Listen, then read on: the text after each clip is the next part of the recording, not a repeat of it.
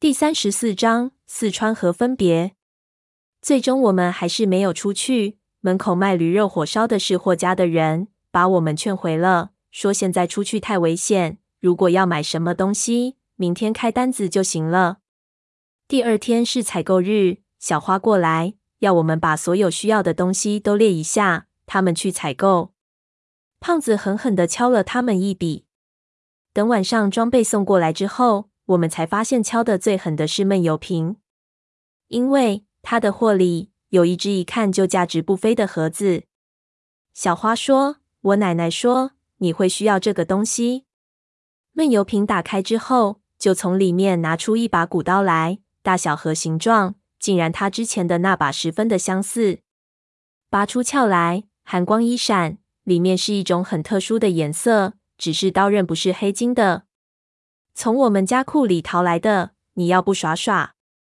闷油瓶掂量了一下，就插入到自己的装备包里。胖子吃醋了，我靠，为什么不给我们搞一把？这种刀不是随便什么人都能用的小花刀，太重了。其他的装备大部分以前都用过，胖子的砍刀他还不是很满意。说刃口太薄，砍树可能会崩，还是后背的砍山刀好用。我都没看我的东西，都是胖子帮我写的。我看着他们收拾装备，就觉得很抗拒，在一边休息。之后就是修整齐，小花他们要做准备工作，我们就在这宅子里休养。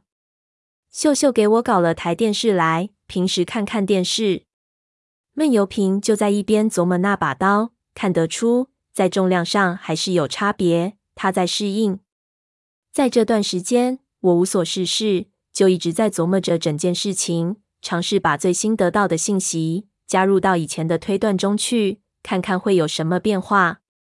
如果我们暂且把当年逼迫他们进行史上最大规模的盗墓活动的幕后势力称为他，这个他得到了无数的鲁黄帛之后，可能早于裘德考破解出了帛书的秘密。而进行了一系列的活动，这些活动可能都以失败告终了。而作为活动成功的回报，老九门的所有人都得到了一些在现在看来微不足道，但是当时非常重要的东西——背景。于是，在红色风暴中，这些本来会被批斗死的人，虽然也过得相当低调，但是家底关系都保留了下来。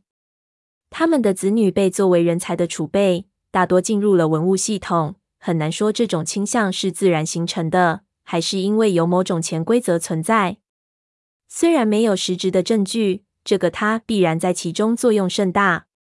我甚至怀疑，当年的裘德考解开帛书的方法，是由某个或某群和他有关的人带出的秘密透露给他的。胖子说，那个年代民进国退，社会风气开始放开，很多的以前了不得的东西，比如说工会。居委会的作用越来越退化，胆子大的人开始做小生意，连产承包责任制也是那个时候开始搞起来的。同时，外国人也开始进入到中国人的视野里，新的事物全面替代的老的事物。这个他所在的体系可能在那次更新中瓦解了，和现在的企业一样，虽然组织瓦解了，但是项目还在，有实力的人会把项目带着。继续去找下一个投资商。也许在他的势力中，有一个人或者一群人，因为某种关系和裘德考进行了合作，进行还未完成的项目。张家楼考古活动和西沙考古活动，应该就是这个时期的产物。这样就可以解释为什么这两次的活动规模比当年老九门的活动规模小得多，甚至需要三叔自己来准备装备。同时，也很难说是有意还是无意。潜伏在文化系统的老九门的后代被集结了起来。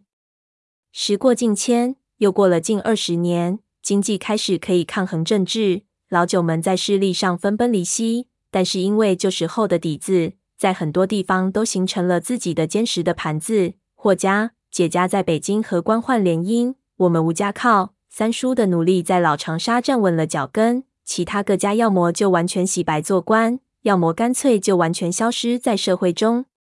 这个时候很难说这个他是否还真的存在。从文景的表现来看，这个他可能还是存在着，但是和这个社会其他的东西一样，变得更为隐秘和低调。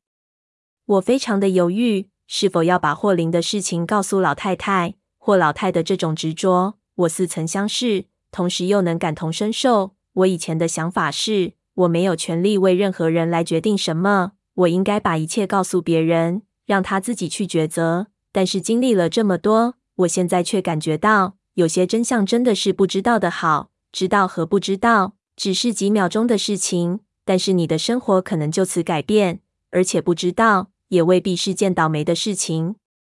可惜，有些路走上去就不能回头。决绝的人可以砍掉自己的脚，但是心还是会继续往前。答应之后，我们又交流了一些细节，要和闷油瓶、胖子分开下的。我觉得有点不安，又有点刺激。但是老太太说的很有道理，又是闷油瓶自己答应的。立场上我有什么异议根本没用，要么就是退出，这是不可能的。而胖子急着回去见云菜，根本就没理会我的感受。另一方面，我实在是身心俱疲，走闷油瓶那条线说起来万分的凶险，我想起来就觉得焦虑。对于他们两个，我有些担心。但是想起在那个石洞里的情形，当时如果没有我，说不定他们可以全身而退。回想以往的所有，几乎在所有的环境中，我都是一种累赘，所以也没什么脾气。好在老太婆估计，他们那边最多一周就能回来。老太婆、胖子和闷油瓶确定是在三天后出发回巴乃。我和解语花比他们晚两天出发去四川，因为我们这边虽然安全，但是设备十分特殊，需要从国外订来，这让我有点不祥的预感。之后的几天很惬意，因为不能出去，只能吃吃老酒、晒晒太阳。我时不时总是会焦虑。仔细一想，又会释然。但是如果不去用理性考虑，只是想到这件事情，总会感觉哪里有些我没有察觉的问题。不知道是直觉还是心理作用。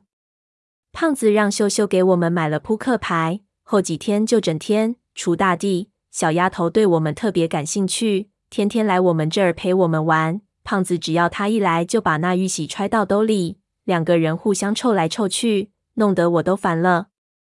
三天后，他们就整装出发，一下整个宅子就剩下我一个。老宅空空荡荡，就算在白天都阴森了起来。这时候才感觉到秀秀的可贵。我们聊了很多小时候的事情，很多我完全记不起的场景都开始历历在目起来。当年的见面其实也只有一两次，几个小孩从陌生到熟悉，不过就是一小时的时间，忽然就很感慨。在我们什么都不懂，只知道老鹰捉小鸡的时候，在房间里的那些大人们，竟然陷在如此复杂的漩涡中。有时候总觉得人的成长是一个失去幸福的过程，而非相反。晚上的宅子更恐怖，我熬了两夜，几乎没睡，总感觉有人在我耳边喘气，自己把自己吓得够呛。好不容易装备到了，我几乎是跳也似的离开了那个老宅。在机场又耽搁了四小时，粉红衬衫才办完货运手续。我发现他身份证上的名字叫解语晨，就奇怪他怎么有两个名字。他道：“解雨花是艺名，古时候的规矩，出来混不能用真名，因为戏子是个很低贱的行业，免得连累父母名声。另外，别人不会接受唱花旦的人真名，其实叫狗蛋之类的。解语花是他学唱戏的时候师傅给他的名字。”可惜，这名字很霸道。现在他的本名就快被人忘了。我觉得非常有道理。忽然想到，闷油瓶算不算也是艺名？他要是也唱戏，估计能演个夜叉之类的。在飞机上，我睡死了过去。到了哪儿都有地接，我少有的没关心。奇问胖子给我发了条彩信，我发现是云菜和他的合照。看样子他们已经到了阿贵家里。胖子的嘴巴都咧到耳根了。之后，我们去机场提货，第一次看到了那些所谓的特殊装备，那都是一些钢筋结构的，类似于肋骨的东西，好像是铁做的动物骨骼的胸腔部分，有半人多高，可以拆卸。这是什么玩意儿？我问粉红衬衫，他道：“这是我们的巢。”